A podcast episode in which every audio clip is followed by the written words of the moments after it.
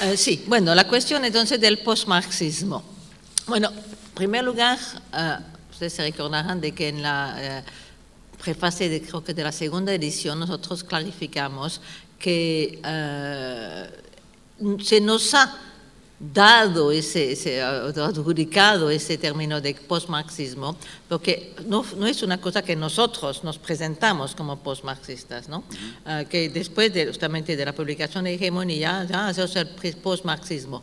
Pero decimos, bueno, no, no, no hemos escogido ese término, pero tampoco lo queremos rechazar, lo aceptamos a condición de que se esté claro de que cuando hablamos de postmarxismo es post, pero también marxismo, en el sentido de que no se trata de algo que quiera romper con el marxismo, que es, eh, eh, mucho menos todavía una especie de antimarxismo, ¿no? que hay, una, una, hay algunas diferencias eh, bastante importantes sobre las cuales voy a hablar un poquito ahora, pero que de todas maneras nosotros nos inscribimos en la tradición marxista. ¿no? Es post, pero también es marxista. ¿no? Eso me parece importante entender eso. Bueno, eh, para explicar un poquito eh, qué, en qué consiste esa cosa de postmarxismo, tal vez tengo que decir algo sobre cuál era el objetivo de, de eh, hegemonía. Nosotros cuando escribimos ese libro había ah, dos tipos de motivación, a la vez teórica, pero fundamentalmente de geopolítica, porque la pregunta que nos planteamos allá era tratar de entender por qué había tal dificultad dentro de la izquierda, tanto la izquierda socialdemócrata como la izquierda marxista, porque en esa época, hace 30 años ¿no? que salió el libro en 85, era eh, todavía, digamos, mucho más eh, activa que, que, hoy día, eh, había no, no, no, no lograban entender cuál tenía que ser el papel de los nuevos movimientos que se, estaban, se habían ido desarrollando a partir del 68, ¿no? todo el movimiento del feminismo, la lucha eh, para la igualdad de los gays, la, lucha antirracista, la lucha eh, también para el environment, el medio ambiente. Eh, entonces había mucha dificultad para saber, bueno, cómo, qué, lugar podía tener eso en una perspectiva, digamos, socialista.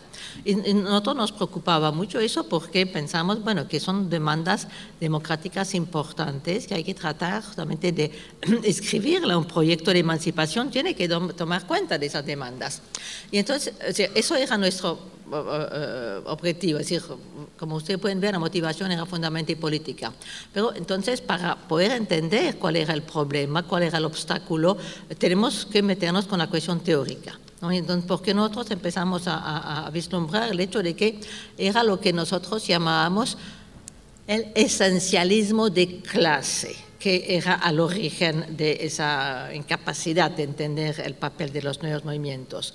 Uh, esencialismo de clase, evidentemente eso era una cosa particularmente clara en el caso del, del, marxismo, porque allá había toda una teoría sobre el papel de las clases, el, la, la, el hecho de la determinación en última instancia o la determinación en primera instancia, según la, la, la, manera como las distintas escuelas dentro del marxismo, que era eso que determinaba la, la conciencia, la, subjetividad política. Y que evidentemente si uno daba ese privilegio fundamental a la, situación de clase, las otras cosas no podían eh, ser entendidas como cosas que tienen importancia. A lo mejor eh, eh, decían, porque yo, yo estaba metida en el movimiento feminista en esa época, entonces yo me daba cuenta mucho de las dificultades que uno tenía en relacionarse con los partidos de izquierda. ¿no? Algunos decían, Uh, bueno, los más negativos decían, ah, bueno, esas son demandas pequeñas burguesas, eso no, no, tiene nada que ver con el proyecto socialista. Los más abiertos decían, sí, es importante, claro, la, la igualdad de las mujeres, pero eso va a venir, en primer lugar hay que acabar con el capitalismo, entonces después ya automáticamente, eso, eso de alguna manera es una especie de, de, de consecuencia de del capitalismo. Pero evidentemente nosotros no estamos de acuerdo con, con eso, las feministas, entonces no, había, hay un sistema que el, patriarcado que también tiene que ser entendido. Bueno, para no, no uh, hacer demasiado largo, lo, que nosotros llegamos a la conclusión es que, bueno, había algo, había un, obstáculo teórico realmente importante, que era esa cosa del esencialismo. En el caso del marxismo era esencialismo de clase, pero el esencialismo consiste eh, en, decir que hay unas identidades que ya están, digamos, dadas de manera... Eh, eh, natural, podríamos decir, ¿no? y que entonces y que reflejan unas ciertas posiciones, bueno, en el caso del marxismo, las relaciones de producción, pero también hay algunas formas de esencialismo feminista o, de esencialismo, digamos, de, la raza. Si uno piensa que lo que va a determinar la conciencia de una persona es el hecho de ser mujer, ¿no? o que eso de ser negro, bueno, también es otra forma de esencialismo. Entonces empezamos a, tratar de buscar elementos para ver cómo eh, eh, eh, se podía romper con eso. Y allá, usted se da cuenta, ya es una cierta tipo de ruptura con el marxismo, ¿no? Si uno entiende que, que el marxismo eh, es justamente eh, centrado sobre la cosa de la primacía ontológica, podemos decir, de la clase obrera, el hecho de que es la economía que determina la, conciencia. Bueno, todo ese esquema finalmente de infraestructura, superestructura, ¿no? que era central en el marxismo. Bueno, nosotros llegamos a poner eso en, en, en, cuestión y entonces, pero de alguna manera no estamos diciendo ah, que, que, la clase obrera que no, no tiene importancia, estamos diciendo sí tiene importancia, pero hay otras, eh, hay otras formas de antagonismo. ¿no? El problema del, marxismo es que sí bien reconoce que hay antagonismos, pero piensa que es únicamente a nivel de, de, de, las relaciones de producción y que el, el, antagonismo es de clase. Y entonces no pueden reconocer justamente las otras formas de antagonismo. Entonces, lo que nos permitió justamente eh, eh, poner en cuestión esa perspectiva esencialista son una serie de, conceptos teóricos que nosotros eh, apropiamos a partir de lo que se, bueno, para decirlo de una manera un poco rápida, la, perspectiva postestructuralista. ¿no? Nosotros realmente allá, y, bueno, la obra de Derrida de alguna manera es, tal vez fundamental, pero también eh, Foucault y también eh, eh, Lacan, ¿no? que era justamente, allá encontramos toda la, parte teórica que, nos, que era importante para poner en cuestión esa concepción esencialista y entonces empezar a desarrollar una teoría de, que veía el espacio social como construido discursivamente. Nosotros empezamos a ver que las identidades, si no son dadas, no existen, se van construyendo discursivamente. Acá quiero insistir porque ha habido mucho malentendido al respecto de eso.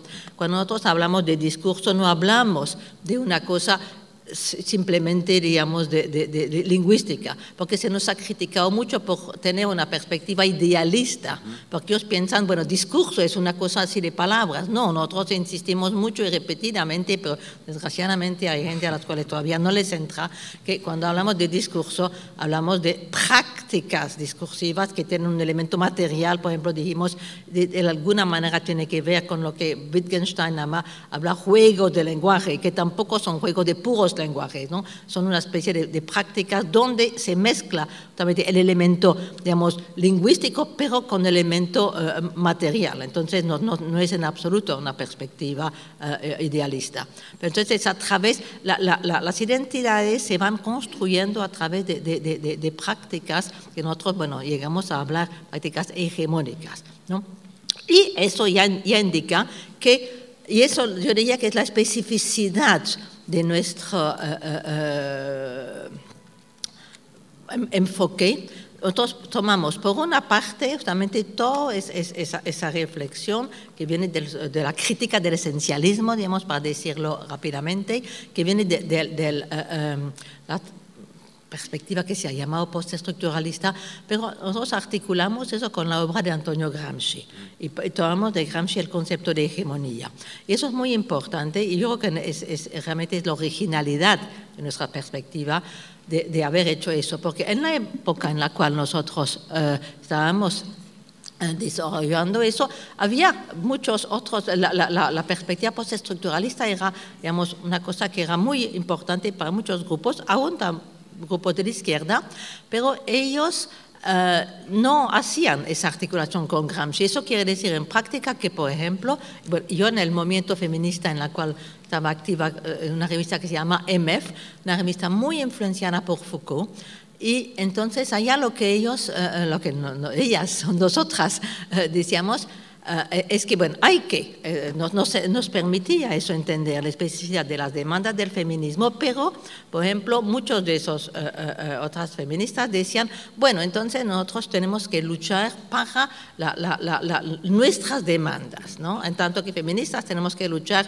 y también había otros grupos que, que, decían cosas parecidas. Pero uno alguna manera uno podría decir, entonces e, eso, esa perspectiva postestructuralista podría eh, llevar a decir, bueno, hay una multiplicidad de luchas, no hay que luchar únicamente al nivel económico, eh, bueno, algunos en realidad iban hasta el punto de decir que el nivel económico no era importante, pero eh, eso evidentemente es una cosa que nosotros poníamos en, cuestión. Pero había, no había ninguna necesidad de poner juntas de esas luchas, ¿no? Entonces había una multiplicidad de frente, pero frente en lo cual uno tenía que meterse sin tratar de crear justamente eh, lo que Gramsci llama una voluntad colectiva, un bloque histórico de establecer hegemonía. Nosotros decíamos, no, lo que hay que hacer es reconocer en un primer momento la multiplicidad de esas luchas, pero después eh, establecer lo que nosotros en hegemonía llamamos cadenas de equivalencia. Hay que establecer cadenas de equivalencia entre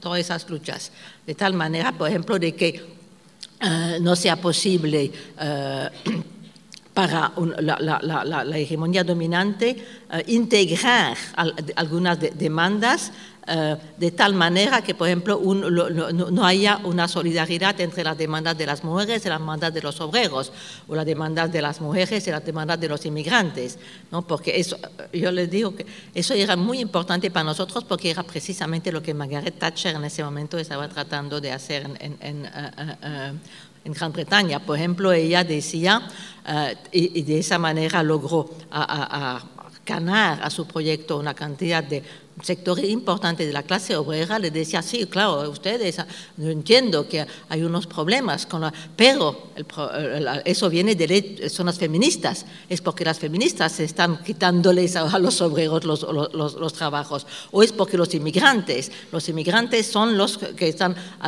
culpables del, del, problema que hay de, desempleo. Y entonces, de esa manera, entonces, justamente lograba de separar distintas luchas. Y nosotros sentíamos, no, es que hay esas luchas, hay que encontrar maneras de, digamos, crear una, formas de unidad entre esas demandas. Entonces, eso es lo que nosotros tomamos de Gramsci, ¿no? porque Gramsci con la idea de hegemonía y también, bueno, Gramsci evidentemente ah, ya hacía un paso más allá del marxismo tradicional, porque Gramsci... Eh, entendiendo evidentemente la situación en, Italia, insistía de que, bueno, había, la, cierto, la clase obrera del, del, norte, pero también estaban los campesinos del sur, y había que articular esas dos, dos luchas. ¿no? Así que ya Gramsci no estaba pensando estrictamente en términos de una clase eh, eh, fundamental, el proletariado. Gramsci ya hablaba de bloque histórico, de, tratar justamente de crear una voluntad colectiva. Entonces nosotros retomamos esa, esa idea de, Gramsci, pero también la ampliamos y allá también hay una cierta ruptura con el pensamiento de Gramsci. Nuestro pensamiento es también post-gramsciano, porque por ejemplo Gramsci mantenía la idea de la eh, eh, centralidad de la clase obrera. Para él, por ejemplo, el principio articulador de una hegemonía tenía que ser necesariamente la clase, la clase obrera.